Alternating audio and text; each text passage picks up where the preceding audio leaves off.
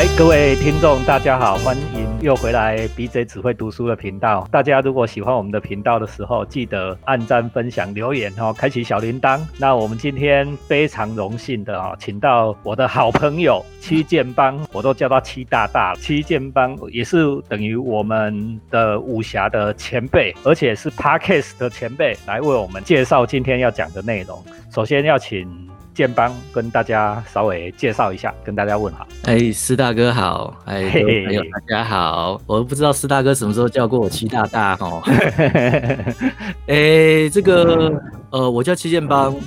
是是网络小说的作家，最近十几年比较多在做翻译小说这件事情。稍微讲一下你的战功哦。好啊，那就从两千年左右那个 BBS 刚开始的时候啊，就从那个时候就开始写爱情小说嘛。对啊，那时候最流行就校园爱情故事啊，然后有扯到一点网络，然后有很多很多注英文。对对，然后要用第一人称去写这个自己的故事的那种感觉，这样，那就从那个年代开始写小说嘛。然后那个年代就是比较过瘾的，就是你写小说都不用投稿啊。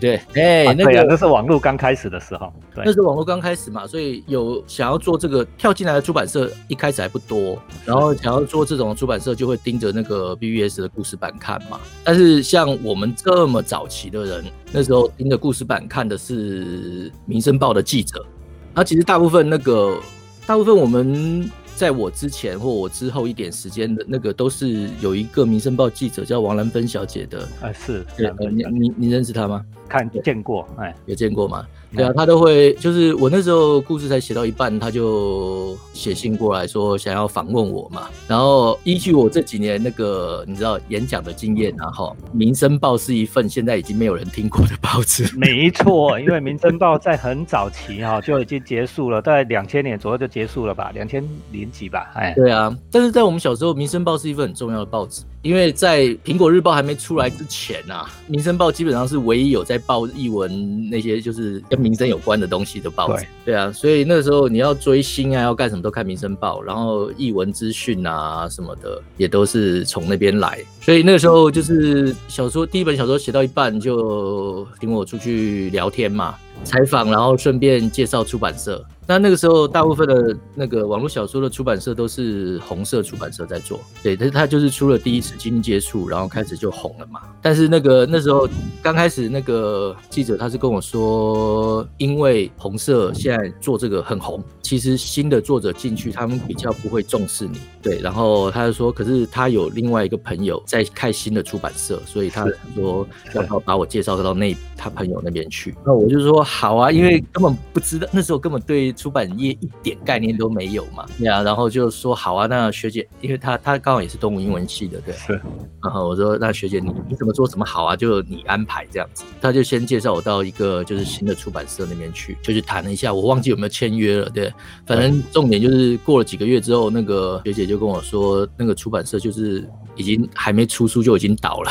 啊，所以辗转又又还是跑去红色那边去了这样子，然后。最近几年做什么？最近几年哦，最近几年就是后来跑到盖亚出版社去做奇幻小说嘛。对啊，然后奇幻小说就是在魔界、哈利波特那时候红的时候。对啊，然后就做了奇幻小说。奇幻小说做一做，其实就那时候发现就是很难靠这个为生啊，这样子。对啊，然后那个盖亚的老板其实又很有义气的一个人。听说了，他是一个，就是那时候他是会把作者的生计当成自己的责任的人，所以那个时候就是好巧不巧，他就开始要做英文版的小说嘛，英文的翻译小说。那当然就是对他来讲也是一样啊，他一出版社找译者，一定是重点是在于中文好。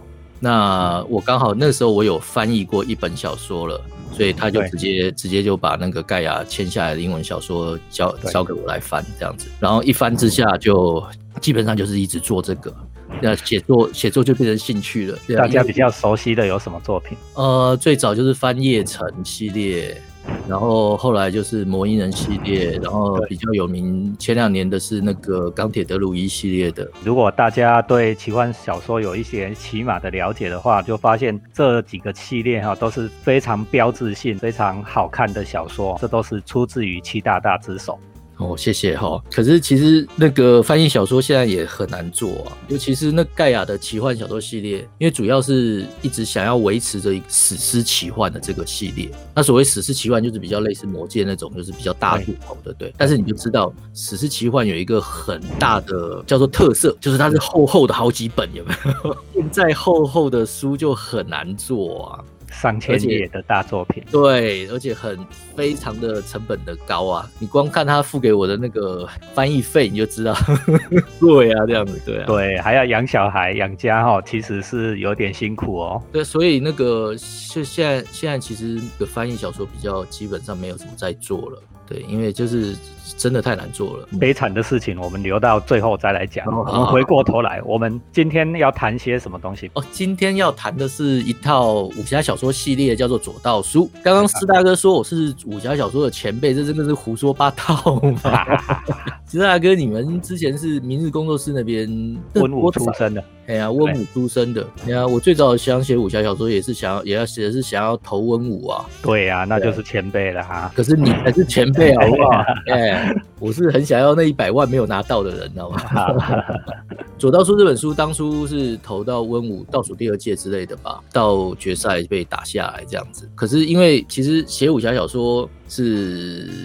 很多男性作家的初衷啊，起码是啊，我比较熟的作家，大家一开始都是想要写武侠小说。我一开始根本不敢写啊，即使我写过了西方奇幻小说之类的东西，我还是不敢写武侠小说，因为武侠小说就是让我觉得说，你看到的前辈就是金庸嘛，金庸的武侠小说就是让你觉得说，他除了写武写侠之外，他好像琴棋书画啊，然后连医术啊，对，什么都通，什么都懂。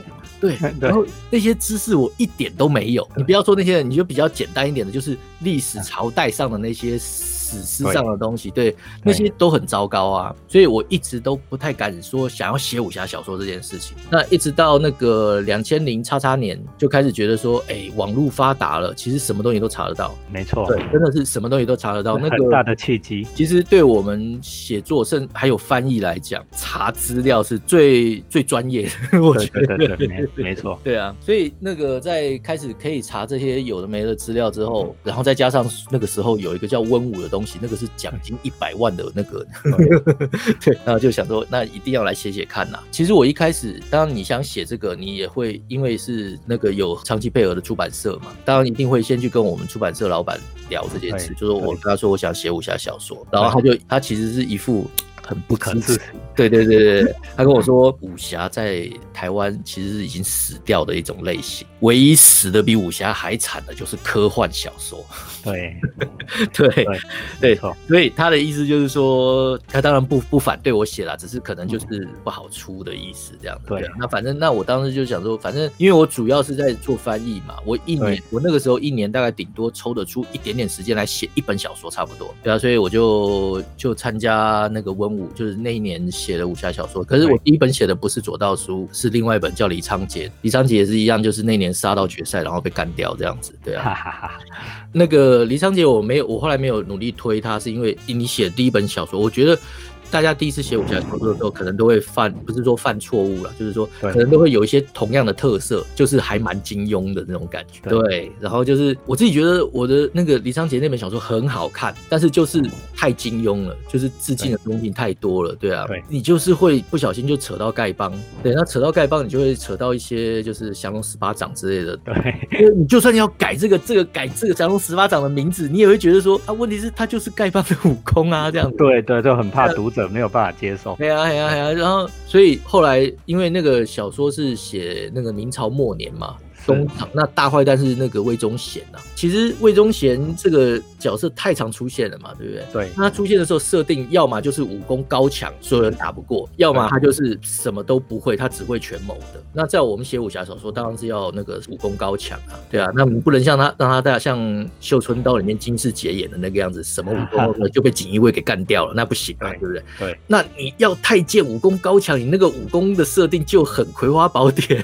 啊对，对啊。对啊，所以那个那个李昌杰，我后后来就是只是只有把它做成电子书而已，我没有尽量的去推它。当然我也有投稿了，但是就是就是我跟你讲那个时候，对啊，两千一零年前后的时候，你要投武侠小说，真的是没有人要出。对，这个我们等下再来讲这一段悲惨的过去。就连明日工作室也不会理你哦。对，没错，这那时候已经只出温武的得奖作品了，其他都不会出了。回来左道书，好，回来左道书。所以左道书后来就是那个温武没有没有成功之后啊，我就开始努力的去推它，因为它其实我就把那个致敬金庸的部分，就是这本是没有，我就拿它去推嘛。但是一样就是跟刚刚讲一样，就是投稿都失利啊。然后一直到那后来有一天，奇幻基地的编辑他看上了这本书，对，那我发现他本身是历史系的吧，可能他就是很喜欢这种那古代朝代，然后又扯到历史人物。然后跟历史史实好像有关系的那种人，为大家稍微介绍一下啊。奇幻基地跟盖亚是两个完全不同系统的出版社哦。奇幻基地算是商周出版集团里面的一家嘛，哎，城邦城邦啊，城邦就是跟商周一样，在同一栋大楼里面的。嗯，对。然后奇幻基地也不是随便出书的啊，所以如果他们看得上左道书的话，代表这一套书呢有他看上的价值。其实奇幻基地跟盖亚应该还蛮熟的吧，因为他。其实出的类型有像，而且差不多时间出来的，这样算是竞争型的。嗯，我觉得他们还蛮友善的。对对对对啊，就是商业上竞争，但其实圈子里面大家都很好了。对，应该这样说。那那时候就去奇幻基地谈嘛，那时候就有一个很大的问题啊，因为我刚刚说温武要我一年只有一点时间来写这样子，所以其实我都是以温武的那个要求的最低字数去写的。对，就是十五万字，就是只比这个字数高一点点而已。对，但是对奇幻基地，就是一般的人的武侠小说的那种感觉来讲，你要出武侠就是要厚厚的好几本，太少了。对，所以那个时候跟奇幻基地聊完啊，他们就是说希望我把它改成就是厚厚好几本嘛，起码三本这样子。那在这里呢，稍微为我们的读者哈介绍一下这个小说的长度。一般来讲，就是说你要算得上是长篇小说哈，最起码要是六。到十万字啊，有时候十万字都还不算是长篇哦。长篇以下，比如说中篇的作品，大概就是六万字啦。这个不是很绝对的那种标准啊。那一万字上下左右的，这个都叫做短篇。如果只有几百字的，那就叫极短篇。在武侠小说的系统里面啊，在武侠小说的习惯里面哈，因为金庸跟古龙他们那些前辈哈，你出一套《射雕英雄传》，出一套《天龙八部》，最起码都四部啊五部。那当初都是在报纸连载以后。然后才转成纸本书的嘛，所以通常来讲哦，四五册、几十万字、上百万字这种大长篇才比较容易被认为是属于正宗的武侠。所以那次跟奇幻 DJ 讲，就是说希望我把它改成。起码三本吧，对啊，三本比较厚一点，然后再来出这样子。那我就是答应啊，但是回去之后呢，一来就是每年没有多少时间写这个，二来其实因为奇幻基地没有合作过嘛，然后也还没有签约，所以那种不定性、不确定性太高，然后我就其实一直没有去动手写后续的这样子。但是直到有一天呢，我在那边跟盖亚老板聊天的时候啊，我突然发现，哎，等一下。诶，盖亚不是有在出乔靖夫的对黄之诗，而且还有在出黄奕的旧的系列跟新的系列这样，对对，旧的新的都是八害。哎，我说，哎，等一下，你你那你就有在出武侠，那那就出武侠，对啊，对。稍微跟大家介绍一下，他刚才齐大大讲到啊，乔劲夫啊，乔乔大了，我都叫他乔大啊。他是香港的一位作者哈，他的《武道狂之诗》哈，可以说是我们这一辈新生代作家里面非常呃受到瞩目哈，而且受到欢迎的作品。那出起来哇，十几本哦，大家如果有兴趣的话，也可以去找来看。好，我们还是回来 齐大的左道书。道书对，那因为就是虽然就是我们讲好，就是还是一样，就是要改。成三本嘛，因为盖亚是长期合作的出版社啊，对啊，所以那个就是定心了嘛，就是可以开始写了这样子。所以其实左道书从那个我第一版写好到最后出书，二零一九年出书，其实已经过了七年。过了七年之后，这本这套武侠小说才正式的出现这样子。对，七年磨一剑啊。那左道书里面哈谈什么？左道书哦，好，我为了这个啊。刚刚写了一页的简介啊，太棒了！对对对，然后我就直接来讲了哈。啊，是好，左道书是在讲唐朝末年黄巢之乱平定之后二十年左右所发生的事情，基本上已经差不多，那个时候差不多是最后了。节度使割据的版图呢，跟后来的五代十国已经差不多的年代啦。当时武林中最大的门派叫做玄日宗，是中原武林十年一度的武林大会推举出来的武林盟主。玄日宗在黄巢之乱的时候，就率领武林人士配合朝廷跟节度使一起平定民乱。黄巢之乱史称杀人八百万，血流三千里，杀到最后啊，那个玄日宗就只剩下十几个人了，几乎到了门派覆灭的地步。才终于解决了皇朝。那之后，因为平乱有功嘛，玄日宗就迅速恢复元气。二十年间就成为总数超过四万人的大门派，势力遍布全国各地。玄日宗的掌门人赵远志呢，也就是天下无敌的武林盟主，在这二十年间，最主要的作为就是率领武林人士协防边关，各节度使都需要他的帮助才能打跑契丹啊、吐蕃之类的外患。所以呢，虽然如此庞大的一股江湖势力，肯定是那些大节度使的眼中钉啊，但他还是不敢随便动手铲除玄日宗，于是就变成大家都想要。拉拢他们的局面啊。那当时整个中原武林基本上就是在这种超级混乱的政治势力之间夹缝中求生存呐。啊，这基本上就是左道书的那个背景啊。对，好，那为大家稍微补充一下这一段的背景。黄巢之乱呢，基本上就是在盛唐以后，唐朝从最盛的时间呢，转为所谓我们所谓残唐的时间哦。残唐就是后面啊，唐朝其实后面还有就二十年了哈，就很快。基本上黄巢之乱之后，唐朝几乎已经灭了。节度使的天下了。都是节度使了，就是已经割据了，所以我们说是五代十国的意思是这样子了哈。对，这个时候呢，大家可能很熟悉一个作品哦，就是《聂隐娘》哈，记不记得侯孝贤导演拍过一个唐代传奇改编的电影叫《聂隐娘》？嗯，聂隐娘的时代大概就是在这个时代，所以如果大家有看过电影的话，应该对电影的颜色啦，或者是对电影场景啊，或者是那个电影所呈现的景物有一个基础的了解，那就是左道书的背景。那故事的主线呢？就是有两个主角，就是玄日宗第一代人物中的七师弟卓文君，还有他的徒弟庄生。卓文君十年前就跟其他师兄弟闹翻了，决定退隐江湖，带着徒弟远走西域啊。然后呢，整个故事一开场就是玄日宗的掌门人派人跑去吐蕃迎回卓文君，请他回来暂时代理掌门一个职位啊。那卓文君接受掌门之后，就发现整个玄日宗已经烂到骨子里去了，在武林同道之前呢。作威作福，收取规费，而且他们本来面对节度使是采取超然中立的规矩啊，就是绝对不偏向任何一家节度使。这个规矩似乎也动摇了，就好像有人想要靠拢节度使去打天下了。然后另外还遇上了大理寺的人跑来要调查一件二十二十年前的贪官灭门血案啊，搞得卓文君才刚接手就觉得焦头烂额啊，好像所有的师姐啊、师兄啊都心怀鬼胎，没有一个人在跟他讲实话的，所以呢。没多久，卓文君就决定了，把总坛里面唯一能够信任的弟子庄生派出去行走江湖，去管闲事，然后让师徒两个人，一个在留在那个总坛，然后另一个在外面乱跑啊，看看能不能整顿一下玄日宗这样子。整个故事大概就是从这两个主线走。当时外面的势力最强大的就是梁王宣武节度使朱全忠、晋王河东节度使李克用。这两大势力，朱全忠他因为兵力鼎盛，他是算是当时最大的一个节度使。当时本来是只有李克用可以跟他打，但是到了在那个晚期的时候，李克用其实已经被他打的有点，就是你显然已经打不过他了。但是基本上是他们两大实力、两大势力这样子。那左道书里面呢，有一群武林人士，大部分的就是玄日宗以外的武林人士，他们就是因为觉得乱世已经太久了。所以他们想要决定加盟那个朱全忠，然后辅佐他得到天下，来借这种方法来结束乱世。那至于李克用呢，他并没有像那个朱全忠那样子豢养江湖人物啊，但是他旗下有号称十三太保的十三名大将啊，各个武功高强。所以呢，庄生在闯荡江湖的过程中呢，也就跟这两大势力在周旋呐，然后再加上还有吐蕃来的外患拜月教，然后就这样子弄得。非常的精彩啊，反正大家一定要去看就对了。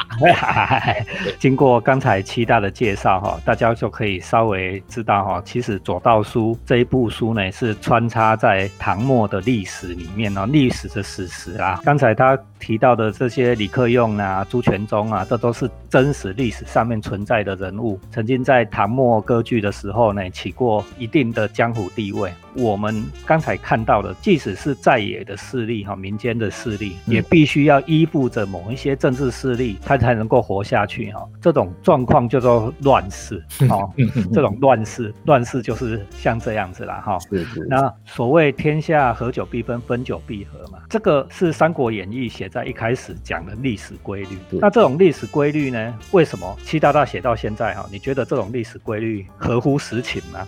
这样讲的话，其实以这个。年代设定六七十年后，它就合啦，就变成宋朝了嘛。但是在这个故事开始的当时呢，因为各个那个节度使虽然说朱全忠最大，但是他的实力也就是在他的宣武军的范围内了。他就算五代十国以他为首，梁唐晋汉周他的梁后梁是第一个，但是他的势力范围也就那样啊。其实五代虽然说有前后关系，但是他们都是同时存在的。只是他没有把他给李克用，当时没有把他给干掉而已，这样子。对，那十国更不用说，十国就是一直在底下撑到那个最后这样，好撑了很久了。对啊，刚才七大讲到一个非常重要的组织啊，或者是非常重要一群人是十三太保哦。这十三太保的组织呢，这个流传到后面哦，还常常有什么什么太保啊，什么太保，甚至我们说那个纳粹还有什么盖世太保哈。那这到底类似像怎么样的作用？哦，没有什么作用啊。那个太保其实是。当时一个官名啊，当时那李克用他手下有十三个，包括他自己的儿子，